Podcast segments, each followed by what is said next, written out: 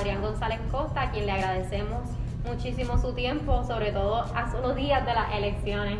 No, agradecido estoy yo de la invitación. Siempre es importante contar con estos espacios para uno poder conversar y, e intercambiar ideas y exponer lo que uno está ofreciendo, ya que uno aspira, ¿verdad? A que la gente pues, eh, vote por uno. Pues qué mejor que estas plataformas para llevar ese mensaje. Claro, así que muchísimas gracias por eso. Voy a dejar que Ernesto comience con las preguntas que tenemos preparadas para usted hoy.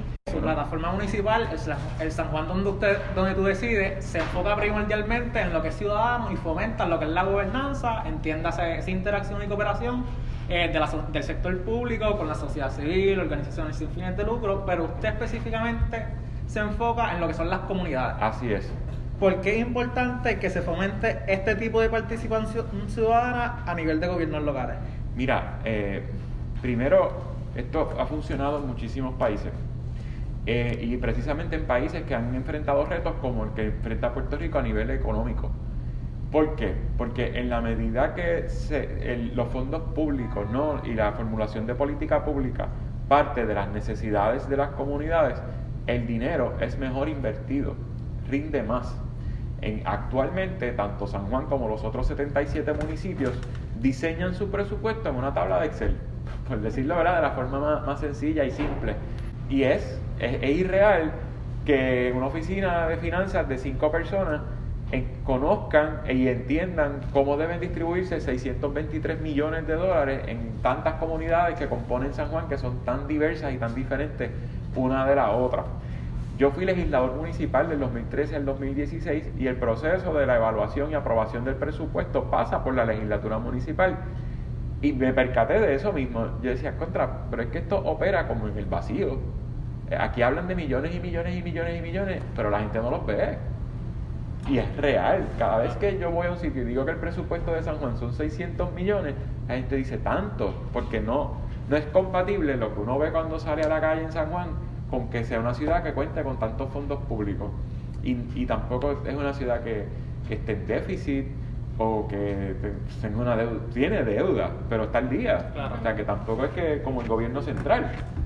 Este, y ahí es que entonces vamos a la raíz del problema, que es que esos 600 millones no se ajustan a las necesidades. ¿Cómo conocemos las necesidades de las comunidades? Si sale de, de las mismas comunidades, el, identificar cómo debe distribuirse el presupuesto, que no es lo mismo que el presupuesto participativo que planteó en algún momento la actual alcaldesa el cuatrienio anterior. El, concepto que ellos tenían de, de, presupuesto participativo era que cuando se diseñaba ese mismo presupuesto se asignaba una partida ya a X comunidad eh, de, tan, de X cantidad. Por ejemplo, Caimito, 300 mil dólares. Y si llevaron a consulta de la gente de Caimito, una convocatoria abierta en un espacio bien grande que la gente podía ir, opinar y votar, pero era cómo distribuir lo que ya el municipio asignó. ¿Qué criterios utilizó el municipio para entender que Caimito necesitaba 300 mil dólares? Pues eso lo saben en la oficina de finanzas. No salió de la comunidad el, el, el, origen de esa eh, asignación presupuestaria. Lo único que pudieron hacer fue, pues si el municipio me dio 300, vamos a ver cómo los usamos eso no es un presupuesto participativo.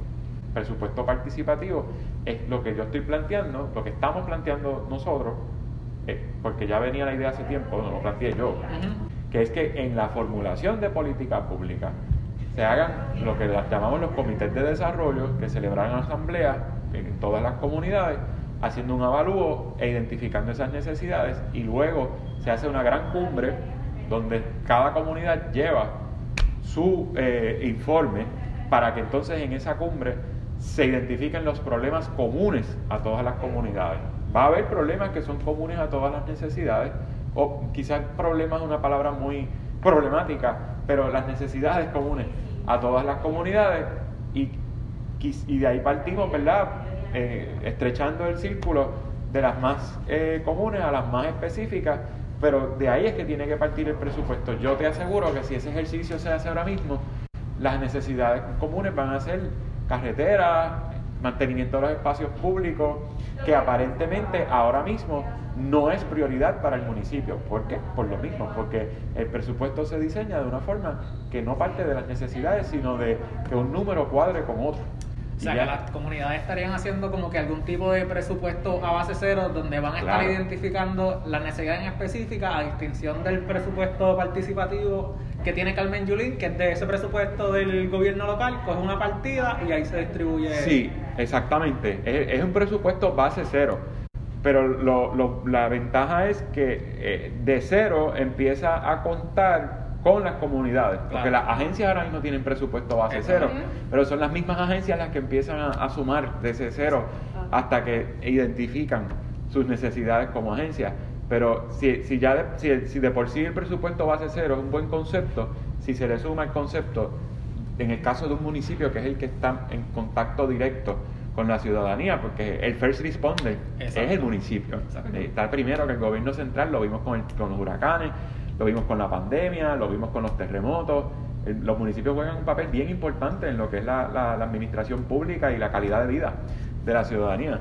Así que si es base cero y encima la gente es la que decide, por eso es San Juan donde tú decides, la gente decide cómo se, invierte el dinero de ellos, porque los fondos públicos son dinero de nosotros, pues eh, va a generar economías para el municipio, mejores servicios a la ciudadanía, mejor calidad de vida y esas tres cosas tienen un impacto también indirecto y directo como más desarrollo económico, eh, menos ¿verdad? Este, problemas sociales y, ahí pues gana todo el mundo.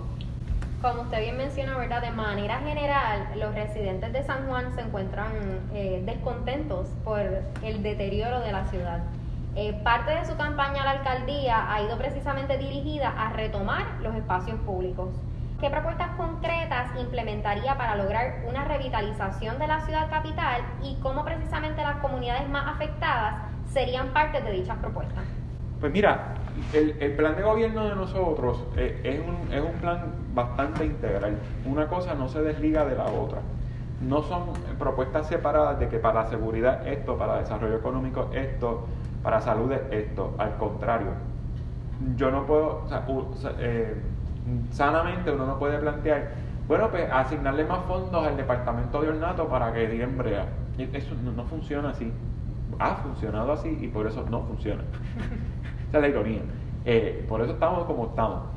Para que, para que se, se, se optimicen los recursos del municipio es importante por ejemplo, en el caso del deterioro de la ciudad, aspectos tan importantes como el que estábamos hablando del desarrollo económico, de cómo se distribuye el presupuesto municipal.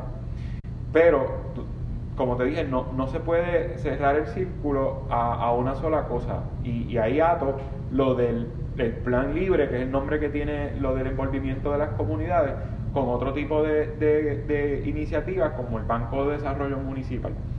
Nosotros creemos en fomentar la autosuficiencia de los municipios, en términos de que si no hay ya acceso a la banca privada, no hay acceso al Banco Gubernamental de Fomento porque ya no existe, no hay asignaciones del gobierno central que eran las entradas seguras y fijas que tenían los gobiernos, los, gobiernos municipales, que era lo que utilizaban en años de elecciones para que hubiese brea por todos sitios y pintura.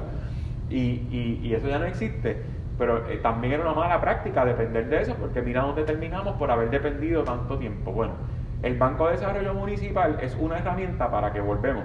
Nuestro dinero regrese a nosotros de diversas formas. Eh, como la prioridad debe ser eh, revitalizar la ciudad en términos ¿verdad? de lo que es la infraestructura, las vías de rodaje, las aceras, etcétera, ese banco pudiera ser la herramienta para que, por ejemplo, se autofinancie la construcción o el, tirar asfalto o construir aceras, etcétera. Pues, el Banco de Desarrollo Municipal pudiera ser esa herramienta para, para el autofinanciamiento. Eh, ¿cómo, el banco puede ser una herramienta y cómo esto es una propuesta realizable? Pues sencillo. Esto existe en otros países, existe en otras ciudades eh, eh, de otros países, incluso en el caso de Argentina, en el 2001 esto fue un gran alivio para muchas ciudades que ante una crisis donde las cuentas literalmente estaban cerradas, las de los ciudadanos, los gobiernos pequeños eh, pudieron sobrevivir en parte porque tenían este, mecanismos como este, que la situación aquí no es tan grave como la que hubo en Argentina, pero bastante parecida. El origen es el mismo, una deuda impagable, etcétera. Pero volvemos, si, si, de, si, de, los ingresos municipales, que son más de 400 millones, se, se, reserva una partida de 10% anual, que es anual, estamos hablando de un fondo de que va, va a entrar 40 millones anualmente. Eso no es poca cosa si el municipio contara con esa reserva, tuviera, por ejemplo, ahora mismo dinero para que las carreteras no estuvieran como están, el ornato no estuviera tan abandonado. Y eso, eh, cuando hablamos de calidad de vida, eso no solamente molesta cuando uno va en el carro, que, es la, el, primer choque que uno encuentra, ¿no? Eh, psicológico, como que diastre, como están las carreteras. Eso genera otro tipo de cosas, sobre todo el mantenimiento de los espacios comunes, porque un área que está abandonada es un área más propensa a criminalidad, por ejemplo. no es lo mismo un parque que tiene completamente la grama cortada, que está iluminado, que está iluminado a sus alrededores, a un parque que tiene un pastizal de más de 5 pies, o aceras que tienen entre la, la pared y la carretera otro pastizal que si tú caminas por ahí nadie te ve. Pues ¿qué va a pasar? Ahí va a haber alguien escondido, va a saltarte, si estacionas el carro y de arriba la luminaria no sirve, te rompen el cristal y te llevan lo que hay adentro o se roban el carro completo. Y eso ayuda, ¿no? Aporta a que esas estadísticas del crimen estén pues, en constante crecimiento o aunque estén steady, pero ahí, los números llegando, ¿no? Y, y, y, ese, eh, por eso es que se tiene que ver de una manera integral, aun cuando uno no pudiera asociar. Yo recuerdo una campaña del 2016 que yo mencioné lo de la iluminación en un debate televisado y después del debate que te entrevistan, ¿cómo te fue chichicha? La reportera me dice, y entonces usted plantea que para bajar la criminalidad hay que mejorar el alumbrado. Como si yo hubiese dicho la cosa más tonta del mundo. yo, ¿sabes? Porque es que tiene sentido, mija. Claro. tiene todo el sentido del mundo. No me preguntes en ese tono, porque a ti, o sea, es más probable que tanto a ti como a mí nos asalten en una calle oscura que en una calle iluminada. Es sentido común. Y, y ese es el tipo de cosas que, que una herramienta como el banco puede ayudar al municipio y que estaría regresando a la gente, ¿verdad? Su dinero a través de servicios directos para que su calidad de vida mejore, sumado a que ese banco también es una herramienta para que quien necesita establecer su negocio propio a través de una pyme o de una, o de cooperativa pueda tomar préstamos y micropréstamos para echar para adelante. Y la gente dice, sí, pero es que para el segundo año, pues ya usaste los primeros 40 millones. Y no, porque es que son préstamos está regresando el dinero, está generando intereses y, se, siguen quedando porque se sigue repagando aún el propio municipio. Después el otro año le sumas 40, ya tienes el chispito de los otros intereses, puedes recibir aportaciones del sector privado, etcétera. Así que es una gran cosa. No, la rueda está inventada, es cuestión de no copiar, ¿verdad? sino imitar las cosas que han funcionado en otros lugares. Claro, y dentro de la política pública eso es una de las cosas que se conoce como que el benchmarking, ¿sabes? Vamos a buscar en otros países qué es lo que ha funcionado y tratar de implementarlo aquí en el contexto puertorriqueño. Y ah, eh, el banco funcionaría como una empresa municipal, ¿correcto? Exactamente, exactamente. Esa es una excelente pregunta que la gente dice, pero ¿cómo el municipio puede tener un banco? Bueno, pues como tiene hasta un cine, porque la ley del municipio es autónomo contempla la, creación de corporaciones, de empresas municipales, que a diferencia del resto de, las entidades municipales o públicas, sí sería una entidad con fines de lucro. Por definición, una empresa municipal es con fines de lucro, por eso es que podemos cobrar intereses de esos préstamos, por eso es que puede recibir aportaciones del sector privado, del cooperativismo, de quien sea. Eh, tendría su propio acceso a los mercados de bonos, podría tomar sus propios préstamos, cosa que no hay que decir que para eso es el banco, que es, lo, es la mala práctica que ha habido. Si hace un llamado a la autosuficiencia, vamos a evitar tomar los préstamos y al contrario, ser el proveedor de préstamos para tener acreencia, no deuda. Eh, es mucho mejor de esa forma. Pero en caso de una emergencia como el huracán María, ¿quién quita que no haya entonces que recurrir a un préstamo para ayudar a, la ciudadanía de San Juan a través de ese, de ese eh, eh, banco? Así que sí, sería a través de una empresa municipal con fines de lucro el Parque Muñoz Marín funciona como una empresa municipal, porque, y yo creo, siendo objetivo, creo que fue una sabia decisión del municipio que si tomaron un préstamo de 18 millones para eh, revitalizar el parque, pues se creara con fines de lucro para que de los ingresos que generaba el propio parque se, se, se pagara ese préstamo. Digo, el parque antes era gratis, yo estaba en desacuerdo con aumentar el precio de la entrada y toda la cosa, pero sí conceptualmente está bien que operara como una corporación con fines de lucro. Sí, ya que estamos por lo que es el desarrollo del panorama urbano eh, municipal, sabemos que ese panorama tiene diferentes aspectos, uno social, uno demográfico, y ahora que nos estamos yendo por el económico, que todo se debe interrelacionar para promover un desarrollo urbano sostenible. Eh, sabemos la baja participación laboral y de oportunidades laborales para los jóvenes.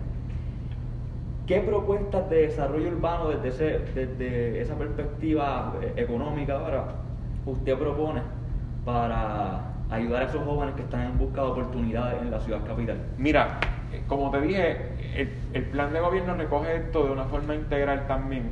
Así como el banco es una buena herramienta para comerciantes jóvenes que están empezando con sus negocios, el, el propio municipio debe ser una herramienta para fomentar el que no haya tanto joven desempleado ni, en el exilio, ¿verdad? ¿No? Ni, ni- eh, que está empujado por la crisis a irse ya sea a otras ciudades o a los Estados Unidos. ¿Y por qué yo digo que, que el municipio debe ser una, una herramienta para, para en términos de eso? Actualmente el municipio tiene 5.000 empleados y no es que uno fomente el batajero, el gigantismo gubernamental, pero contra eh, divisiones como, como, como el departamento legal, ¿no? La, la división de asuntos legales del municipio cuenta con un presupuesto bien grande y solamente hay siete abogados. Pero cuando desglosas el presupuesto es que más de dos terceras partes de ese presupuesto se va en contratación privada. Si el municipio como entidad pública que cuenta con tantos recursos para asesoría legal, si, abre, si, si convierte ese, eso en, en plazas permanentes, porque hay una diferencia grandísima. Esos, los 3 millones que cuesta la asesoría externa se va en bufetes y el dinero se queda en el intermediario, porque igual son negocios, ¿no? Que quieren generar ganancias del contrato que tienen con el municipio. El- ese dinero del municipio no llega directamente a los abogados que trabajan para esos bufetes. Y crea, una, crea una cadena de eventos que no se beneficia ni el abogado joven, ni el municipio, ni nosotros como contribuyentes, versus, estoy usando solamente ese ejemplo, ¿verdad? Porque es más que uno conoce.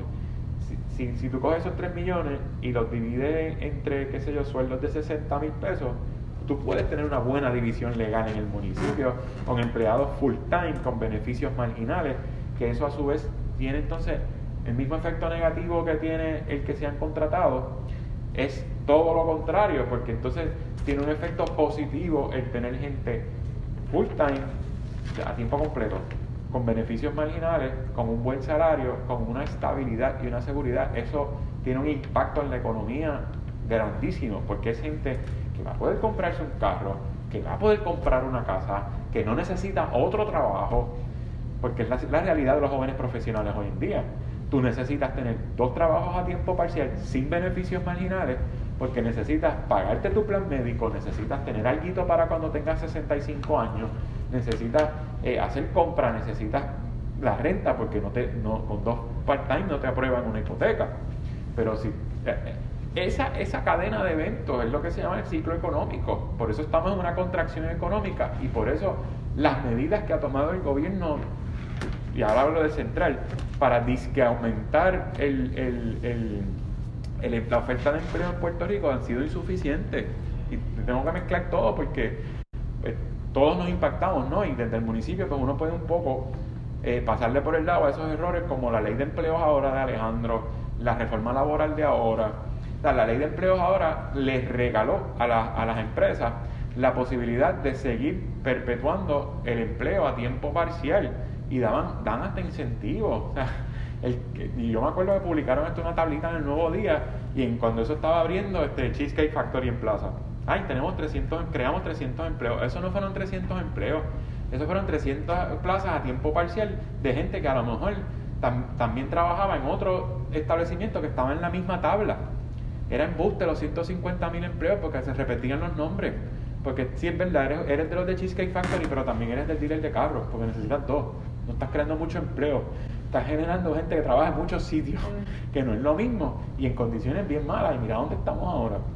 Así que eh, el municipio, con esa reforma gubernamental, puede incluso servir para ser taller para esos jóvenes profesionales, y digo de los abogados porque es el más dramático, pero que sin la división de ornato, a través de ingenieros, de, de diseño paisajista, de lo que sea, en el, en, el, en el recreación y deportes del municipio, el municipio no tiene programas de clínica, de ningún deporte.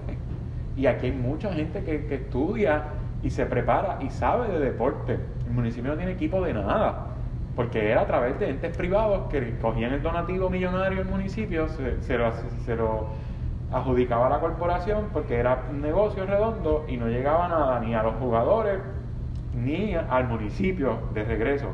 Así que eh, hay muchos talleres donde se puede convertir el municipio en un proveedor, pero volvemos, no es que fomente uno el batateo, es al contrario, que sea a través de convocatorias abiertas. Si el municipio necesita una asesoría en qué sé yo, en tax law, en, aspectos contributivos, tú haces como se hacía antes y publicas una convocatoria que necesitas a un abogado o abogada que haya tenido cierta experiencia o cierta eh, eh, preparación, ¿verdad? Porque es difícil salir, graduarse, ¿verdad? Y tener experiencia, pero experiencia puede ser un artículo de revista, un internado, en un banco, lo que sea, en lugar de suscribir un contrato con un gran bufete experto en tax law que te va a cobrar lo que a lo mejor te cobrarían cinco abogados que cualificaron para una plaza como esa. Todos los departamentos del municipio tienen entonces su propia división legal. Y evitar esa fuga de talento hacia el Por eso, lo mismo, mirándolo desde el otro lado, el Departamento de Salud de la capital tiene un contrato millonario con las compañías de enfermería que si tú sumas, y yo hice el ejercicio, lo que se gastan en contratar enfermeras a través de un intermediario, tú pudieras contratar el triple de las enfermeras pagándoles el doble de lo que les pagan esas corporaciones a esas enfermeras, que como les pagan tan poco dinero, terminan yéndose a Estados Unidos porque están en mejores condiciones de trabajo. Si, si tú tomas ese tipo de decisiones que son de administración interna, eh, pero que tienen un impacto afuera, porque contra son 60 enfermeras aquí, son 100, 120 enfermeras acá, 25 abogados por allá, par de ingenieros por allá. Sin darte cuenta, tú estás tocando, quizás en vez de 500 personas, a lo mejor estás tocando 3.000 porque tienen esposa, tienen esposo, tienen el, dueño de la casa donde viven, impactaste, el, eh, si compraron casa, pues el, desarrollador que tenía el proyecto de las casas que compraron, o el que, estaba vendiendo su casa, el que trae el carro de Florida, el dealer, el supermercado. Ese es el ciclo económico. Tú tienes que poner a la gente a gastar chavo, no a economizarlo. Eso es economía 101, el ciclo keynesiano. Y si el gobierno no forma parte de eso, que Estados Unidos descubrió eso después de la Gran Depresión, con el welfare state, pues el gobierno falla como, como eh, eh, facilitador del desarrollo económico. El gobierno abierto se compone de tres elementos, que es la transparencia, la rendición de cuentas y la participación ciudadana. En la Cámara de Representantes, Johnny Méndez aprobó la Orden Administrativa 2020-016, en donde se restringe información pública en torno a salarios de puestos de confianza. Tanto legisladores como parte de la ciudadanía han tenido que radicar recursos en el tribunal para que se pueda este, eh, divulgar este tipo de información usted y su legislatura municipal aprobarían una ordenanza que favorezca al gobierno abierto y de ser ese el caso, ¿qué mecanismo de transparencia implementaría para que las prácticas de corrupción, clientelismo político, potranolco político no ocurrieran? Mira, eh, si, lo, si lo buscan en el programa de gobierno van a ver que hay una agresiva propuesta de transparencia y de, y de lo que es auditar todo lo que ha sido contratación, ya sea con personas naturales, personas jurídicas, eh, la enajenación de bienes inmuebles del municipio y, la, y el arrendamiento de bienes inmuebles del municipio, contemplamos una reducción en los sueldos. Los sueldos de los jefes de los departamentos son públicos, eso están en la ordenanza cuando, lo, cuando se aprueba su nombramiento, por eso es que los conozco. Eh, eh, y van desde 80 mil hasta 140 mil dólares, que es una cosa obscena. para jefes de departamentos que no comparan con el trabajo que tiene un jefe de agencia que brega con un tema similar, por decir transportación y obras públicas, el de transportación de obras públicas municipal cobra más que el de transportación de obras públicas a nivel central. No tiene sentido porque aunque San Juan es el municipio más complejo, sigue siendo un solo municipio. El, del gobierno central tiene 77 municipios y también San Juan. y no aunque cobren lo mismo, no es, no es sensato. Entonces, pues, por supuesto que estamos abiertos a que, y de hecho en el programa de gobierno lo dice, el, el, reclutamiento de empleados sería por convocatoria abierta y por un sistema de méritos, como es en la empresa privada. Digo, aunque en la empresa privada se da el fenómeno de las palas también. cuando uno, se, cuando uno está recién graduado, es triste ver cómo le pasan por el lado a uno personas que porque tienen contactos en el gobierno o en la empresa privada, pero que uno sabe que no cuentan con las calificaciones que tiene uno, pues te pasaron por el lado porque es el vecino o es el primo de la prima del amigo de mi padrino. Y ahí te, concedieron una entrevista de trabajo y a lo mejor cogiste la revalida 10 veces y tú una y la que la cogió 10 veces, pues como tenía esos 6 grados de separación con la empresa, pues le dieron el trabajo que a lo mejor tú te merecías más. Pero volvemos, es como en el gobierno hay se puede hacer desde lo peor hasta lo mejor. Hay mejores, puede haber mejores garantías de transparencia y de igualdad de condiciones a la hora de reclutar personal y establecemos también que todos los puestos tienen que ser basados en la escala salarial del Departamento del Trabajo conforme a su preparación académica y experiencia. No puede llegar alguien tampoco recién graduado a cobrar lo mismo que alguien que lleva 10 años trabajando en eso y que tiene muchísima experiencia, que también es una mala práctica que ha habido en el gobierno trabajo mucho en la campaña, pues vamos a pagarle 200 pesos la hora. No, porque es que si lo que lleva un año de abogado son 75, lo que dicen los cánones de ética. Y así con todas las profesiones. De verdad que siga dando el ejemplo legal, pero es el que domino. No voy a decir disparates de la ingeniería ni de la arquitectura, porque simplemente no lo conozco. Pero, pues, los cánones de ética dicen que un abogado con menos de un año de experiencia no puede cobrar más de 75 pesos la hora. Pero hemos visto agencias que le dan contratos rápidos, igual que en la legislatura, por 150. Yo todavía nunca he cobrado 150 por nada, yo creo. Quizás 100, pero yo, no, yo ahora llevo 10 años como abogado. Sí, 11. Este, pero nunca he cobrado más de eso, de 100 pesos la hora. Y no es que uno trabaja 40 horas a la semana a ese precio, es quizás 40 horas al mes. Eh, pero pero eh, es, todo eso fomenta la transparencia y también fomenta el que quien entonces esté interesado en la gestión pública sea porque quiere aportar y no por el guiso, ¿verdad? Por ponerle un nombre. Porque en la medida que fomentamos eh, esa facilidad sin necesariamente contar con, los quilates, pues entonces se sigue fomentando esa cultura del, guiso, ¿verdad? Del, del batateo. Que yo creo que ha quedado muy bien esta pregunta después de la otra para que se entienda mejor el concepto del, municipio como facilitador porque no es abrirlo y hacer una agencia gigante con 15.000 empleados, es que a lo mejor de 5.000 puede subir quizás a 8.000, pero bajo estas condiciones de mérito, de convocatoria abierta, de transparencia, de sueldos justos, tanto para los que llevan mucho tiempo, porque también por el otro lado está el que entonces está 30 años cobrando el mismo sueldo desde el día que entró y le pasó a todo el mundo por el lado, porque entonces ese es el empleado de carrera, ese es el patito feo. Porque como es de carrera, políticamente no puede hacer mucho por las campañas de los incumbentes. La política puede ser una cosa muy noble, muy bonita, pero también puede ser algo bien negativo en la gestión pública. Pasando a dos temas que me interesan mucho y que sé que se contemplan en su programa, que es el de género y el de educación. Sabemos que desde el 2018 grupos feministas han solicitado eh, que se declare un estado de emergencia ante la alarmante cifra de feminicidios, de casos de violencia doméstica y de desapariciones. Recientemente usted eh, le solicitó a la alcaldesa de San Juan Carmen Yulín Cruz que declarara el estado de emergencia en la ciudad capital precisamente ante la ola de violencia de género. Esto, ¿verdad? Sabemos que crea mucha controversia en el país porque, eh, según ¿verdad? su opinión y su criterio, entiende que es la, esta es la estrategia adecuada para atender el asunto actualmente y qué pasos le acompañarían a ese estado de emergencia, ¿verdad? Para que San Juan se convierta realmente en una ciudad eh, inclusiva y de igualdad de oportunidades para todas. Mira, eh, estamos viviendo una realidad bien triste no hay que declarar la emergencia para que exista, la emergencia existe. Lo que queremos es que se haga una declaración oficial desde el gobierno reconociendo la existencia de la emergencia. Ah, la emergencia está ahí, pero queremos que el gobierno, tanto el central como el municipal, reconozca la emergencia y establezca un plan. Emergencia que existe ante la ausencia de una educación adecuada de la sociedad empezando por las escuelas, las universidades, los centros de trabajo.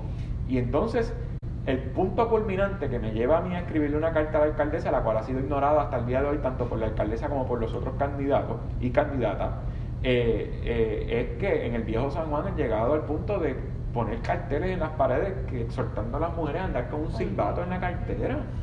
Porque la modalidad en el viejo San Juan es que las mujeres que van caminando por la acera las agarran por el brazo para montarlas en un carro y llevárselas. ¿De qué estamos hablando? ¿Que esto es una película de terror? ¿Una película de, pillos y policía? eso, no, eso es una emergencia. Cuando tú te, ¿Qué dice la gente que visita Puerto Rico y ve ese cartel en la pared? Tanto que nos gusta hablar de los países tercermundistas, de, la, de Juárez en México. Esto está peor que Juárez. Digo, en Juárez, en Juárez está malo, pero vivimos en un país bien pequeño que tenemos una cifra bien parecida a la de Juárez, que vive como cinco veces la cantidad de la gente que vive en Puerto Rico. Así que, y que el gobierno entonces no haga nada, ahí es que viene el problema político.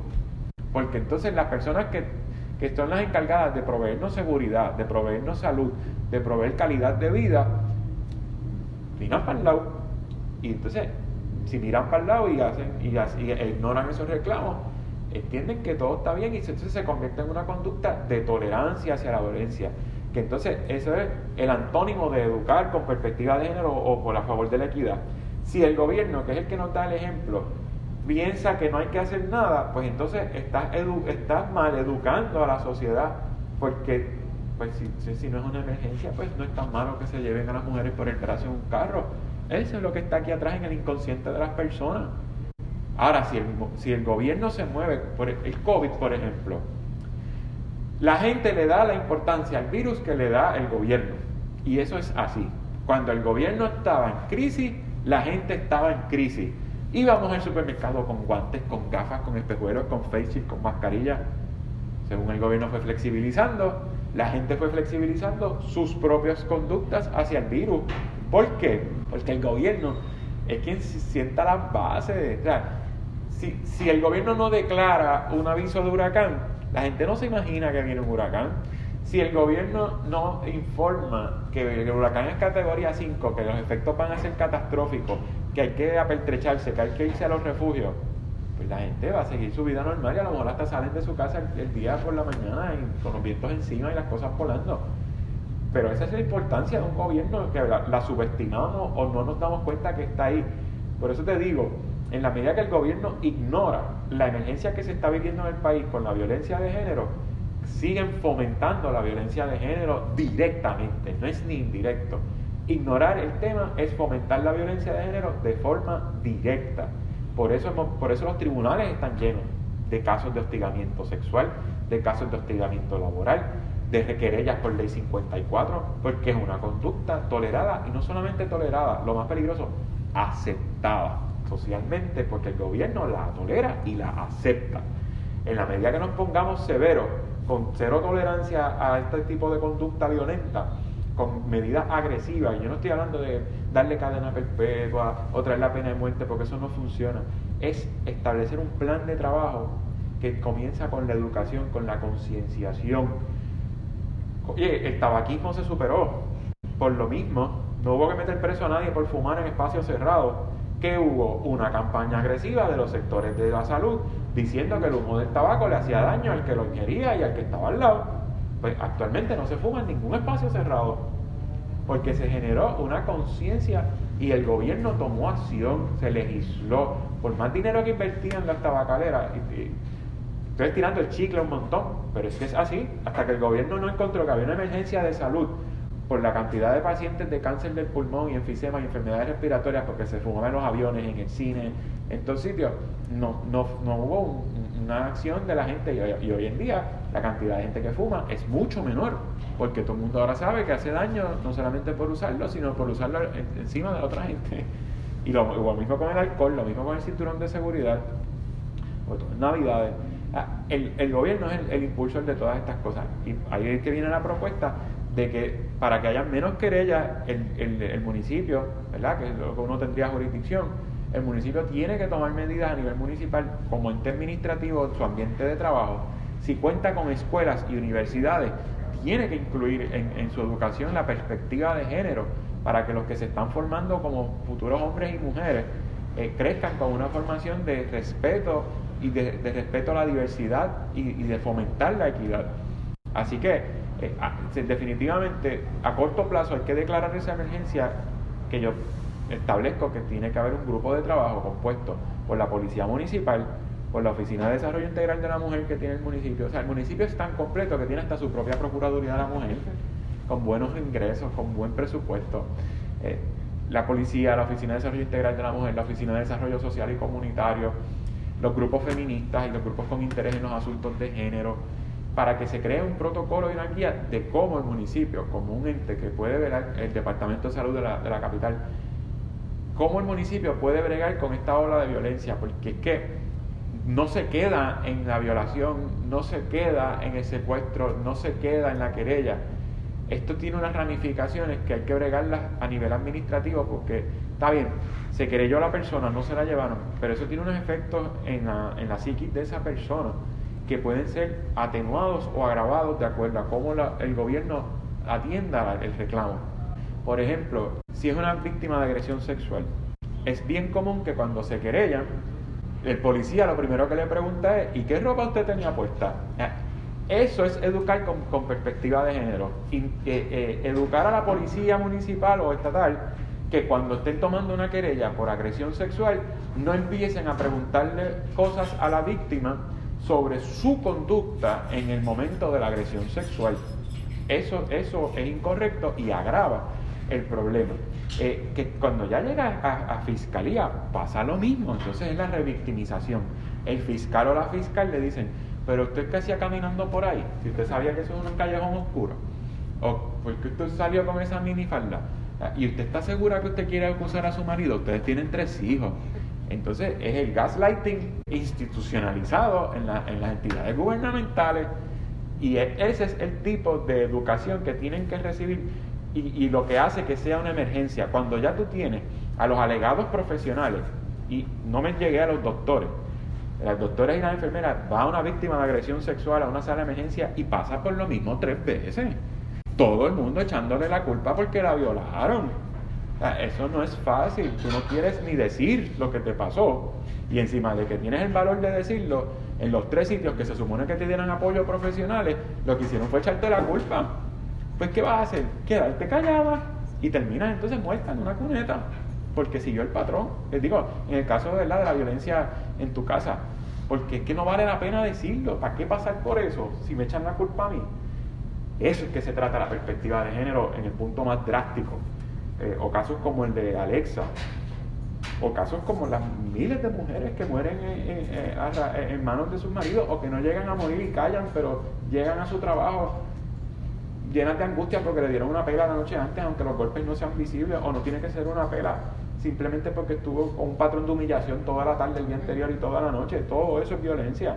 Y aquí la toleramos y la aceptamos. Por eso es que estamos en una emergencia, porque uno cuenta estas cosas, primero no las creen y segundo pasan. Si la gente no las cree y están pasando, tenemos una emergencia social. Los y las estudiantes del sistema público de enseñanza se encuentran como el resto del mundo, ¿verdad? Atravesando una crisis de salud. Sin embargo, no es cierto que todos estén enfrentando estas crisis desde las mismas condiciones. Este, conocemos de la falta de materiales, el problema de acceso al Internet, la necesidad de la comida de comedores escolares, entre otros problemas que enfrentan particularmente los niños de comunidades más desaventajadas. ¿Cómo el municipio de San Juan pudiera atender estos retos que genera la crisis del coronavirus y que sirva también como modelo de lo que pudiese replicarse a nivel isla? Mira, el municipio, además de contar con un sistema educativo, el municipio cuenta con muchos espacios comunes, con muchas áreas públicas y cuenta con muchos recursos que de hecho ha visto economías gracias a la pandemia por servicios que no se brindan, facilidades que no están operando y pudiera el municipio pudiera ser el ejemplo para el gobierno central en tantos aspectos, porque no cuenta con los retos que cuenta el gobierno central, como en el caso de declarar la emergencia, en el caso de un buen sistema educativo, eh, en el caso de, la oferta deportiva para alejar a los estudiantes del ocio. Y, el manejo de la pandemia no es la excepción. El Departamento de Educación actualmente no existe. Las clases no han empezado. Eso es mentira. Eh, muchos eh, maestros y maestras se encuentran con que se supone que se le conecten 28 estudiantes en el Zoom y están llegando entre 14 y 15. y no saben cómo contactar a esa mitad que no se les conecta en el Zoom. aquí va a haber dentro de 5 o 10 años una gran población de deserción, de desertores escolares por la pandemia, no por la pandemia. Es como el huracán, el huracán María duró 8 horas o 10, pero el desastre duró meses por culpa del gobierno. Los efectos de la pandemia van a durar por mucho tiempo más por el desastre del gobierno atendiendo la pandemia y yo creo y el y, olvídate de la salud la educación o sea, tenemos estudiantes que no están recibiendo sus servicios y el municipio pudiera proveer primero internet. Digo nosotros planteamos que Prepanet debe hacerse de otra vez un activo del, es un activo del gobierno pero que debe conservar su carácter público como la luz y el agua que sea, que sea un servicio esencial. Pero en lo que eso pasa el municipio puede establecer hotspots, que los hubo en algún momento, en las plazas públicas. O no solamente en las plazas públicas, porque tampoco el, distanciamiento provee para que haya gente aglomerada, pero esos hotspots pueden brindar internet a, áreas, o sea, el wifi pasa por las paredes.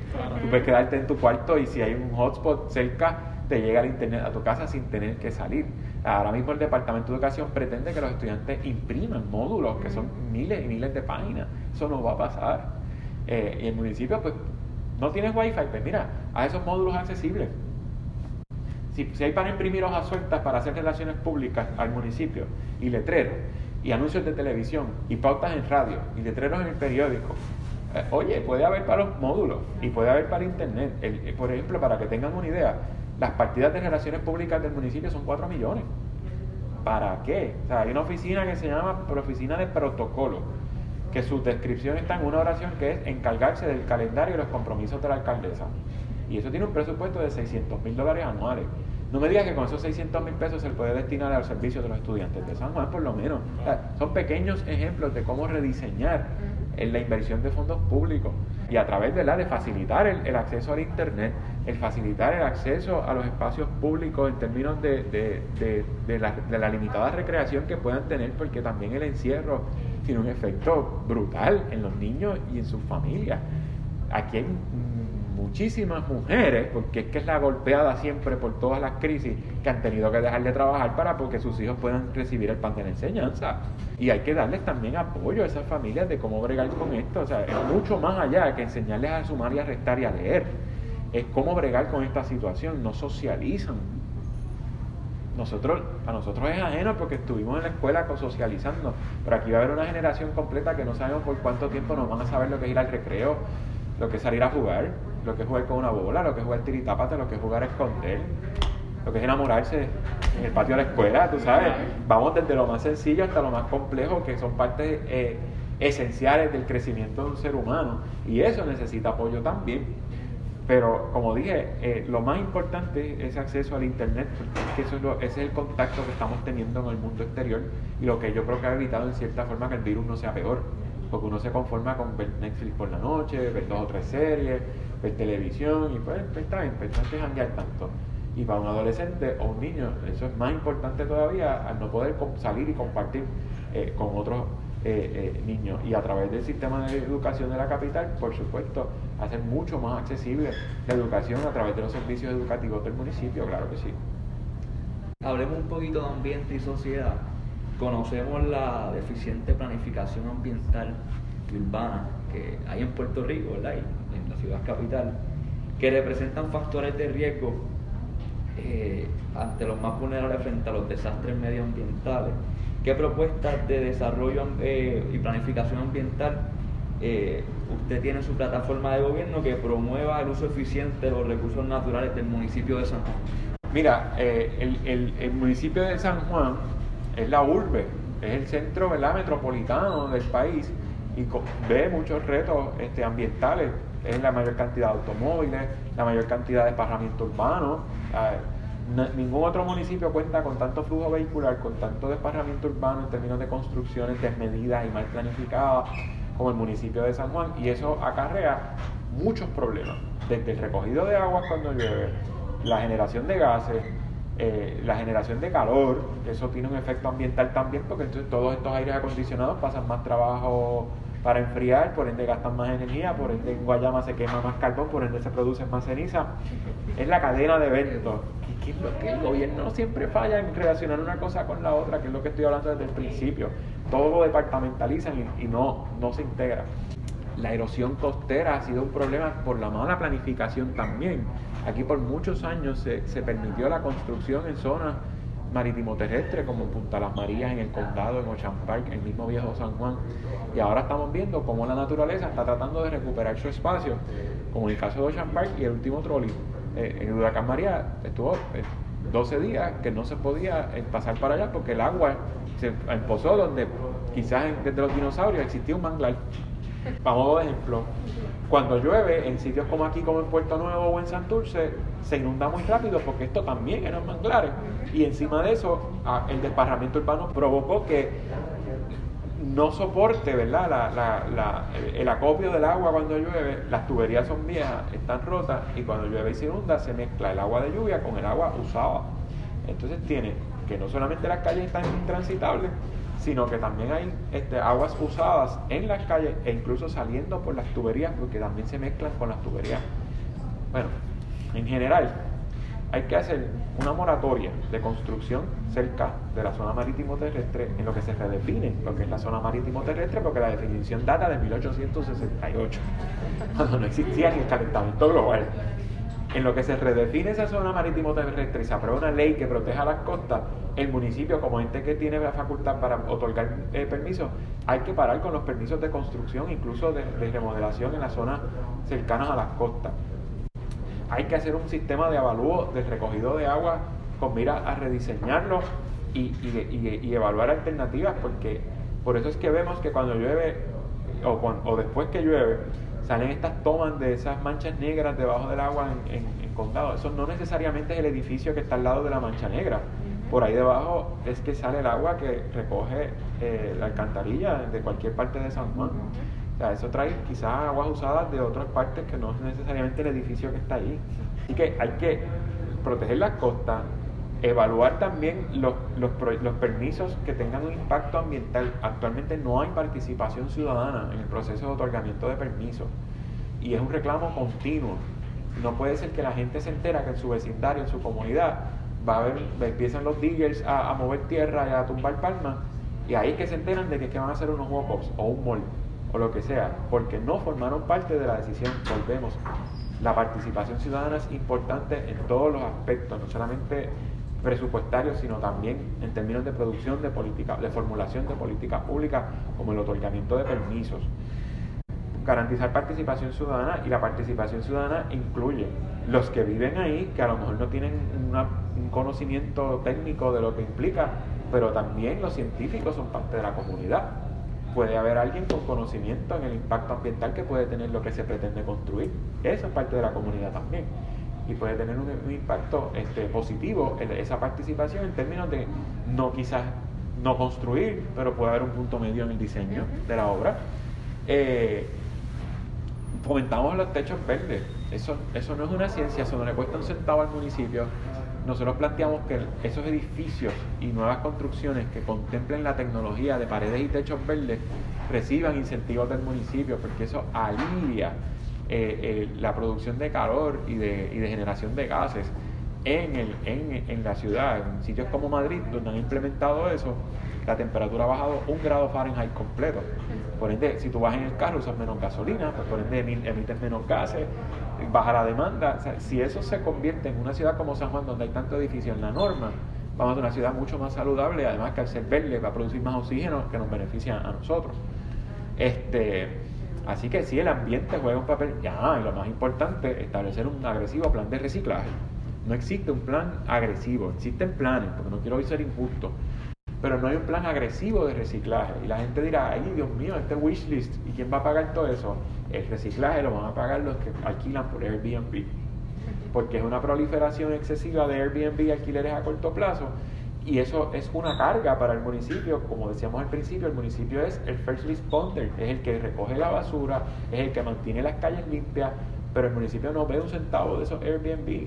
Bueno, a través del IBU, pero eso es limitado. Y ya ese se va para el Banco de Desarrollo Municipal. Pero si establecemos un impuesto de 5 dólares a los Airbnb por noche, solamente con los mil Airbnb que hay en el viejo San Juan, se puede generar un fondo inicial de 1.825.000 dólares el primer año y sabemos que hay miles de Airbnb adicionales. Yo propongo que con ese fondo se, se, establezca un plan agresivo de reciclaje y de recogido de desperdicio. pero más enfocado en el reciclaje. Yo no quiero recoger la basura para llevarla a un vertedero. Yo quiero que no haya tanta basura en la calle porque es que hay que pensar a largo plazo. Así que la prioridad de ese fondo especial es un plan agresivo de reciclaje, precisamente sufragado por quienes más basura producen, que son los visitantes, y que es una carga injusta tanto para el municipio como ente administrativo, como para los ciudadanos que vivimos aquí, que tenemos que pagar el recogido de la basura que genera esa gente que nos da un chavo aquí porque incluso el roof tax que pagan los Airbnb es lo que se va al DMO para entonces promocionar a Puerto Rico como sugar wafers de fresa marca Goya. Eh, volvemos con los asuntos de policy, tú sabes. Este, así que yo creo que esos son los grandes eh, aspectos ambientales en el área de San Juan, porque es que son muchos. Claro, y tiene, mucho sentido. Ya para cerrar, ¿verdad? Este, en muchas ocasiones los académicos han descrito a nuestra generación como una que ha nacido y crecido en crisis. Así es. Este, un sector importante de San Juan es la comunidad de Río Piedra y sin duda alguna la Universidad de Puerto Rico. Sabemos que la juventud desde el verano del 19 ha retomado las conversaciones públicas y para esta elección parecen tener un rol muy importante. ¿Cómo apoderar a la juventud desde la capital para que se inserten, participen y sean parte de la política pública que se propone. Mira, como bien planteaste en la premisa de tu pregunta, los jóvenes y el espectro es bastante amplio, desde los adolescentes hasta gente de casi 40 años, somos los, los hijos y las hijas de la crisis. Las generaciones que vinieron antes de nosotros sabían lo que era estudiar, graduarse y sentarse en el periódico a escoger en dónde iban a mandar el resumen, porque habían decenas de convocatorias para lo que se prepararon, ya fuera un curso técnico o, profesional. Nosotros no sabemos lo que es eso, nosotros lo que miramos en el periódico es quizás este, ah, consolida tus cuentas, este, cómo bajar el, pago de tu préstamo estudiantil, este, cómo bajar el pago de tu préstamo, cómo refinanciar tu carro para que pagues menos, porque vivimos constantemente apagando fuego viendo cómo eh, eh, eh, hacemos más con menos. Aunque tengas una profesión, aunque hayas gastado ciento y pico mil pesos en préstamos estudiantiles para prepararte en lo que querías o no querías prepararte, porque eso es un problema también, la poca oferta académica que hay aquí y profesional para cosas que no tienen que ver con ciencias o matemáticas, que es parte del modelo colonial. Y siendo hijos e hijas de esa crisis, nos toca a nosotros también enderezar el país, porque no queremos que, que siga pasando lo mismo, no queremos ser la crisis. Está bueno ya con heredarla, pero tú puedes heredar una casa abandonada y arreglarla y hacerla habitable y vivirla después. Así que como sociedad, como un buen grupo, o sea, una alta población, ya sea los que aspiramos a puestos políticos y los que no aspiran, pero que forman parte del escogido de esos puestos políticos, eh, tienen que insertarse, insertarse eh, y, contrastar las posiciones de cada cual eh, respecto a diversos temas. Por ejemplo, todos los que hemos hablado aquí han sido temas ignorados. El ambiente, la salud, la perspectiva de género, la violencia. Y, hay que entonces rechazar esa, esa, esas figuras que hasta cierto punto han eh, eh, ignorado los problemas. En el caso de Río Piedras, que forma parte de la premisa de tu pregunta también, Río Piedras también es hija de la crisis, precisamente por la ausencia de modelos de desarrollo económico para Río Piedras. Y, y por eso es que nosotros hablamos en nuestro programa de gobierno de redesarrollo económico, porque en Río Piedras hubo desarrollo económico, pero ante la ausencia de planes coherentes del uso de la ciudad con todas sus comunidades y particularidades y diferencias. Río Piedra pues vivió el golpe más grande porque de ser todo, ahora es nada. Y eso tiene un impacto directo en lo que es la universidad, que es lo que estamos entonces viviendo la, crisis. Nosotros planteamos que Río Piedras, para que eche para adelante y para mejorar este, la calidad de vida de los estudiantes, hay que repoblarla con estudiantes. Y no solamente de la YUPI, porque volvemos en la planificación, el tren para en todas las universidades. Pues ¿por qué Río Piedras no es esa ciudad universitaria donde viven los de la, los de la UPI, los de la Poli, los de la UMED, los de la Intel de Cupey, los de los, todos esos este, institutos técnicos que hay por toda la Ponce de León?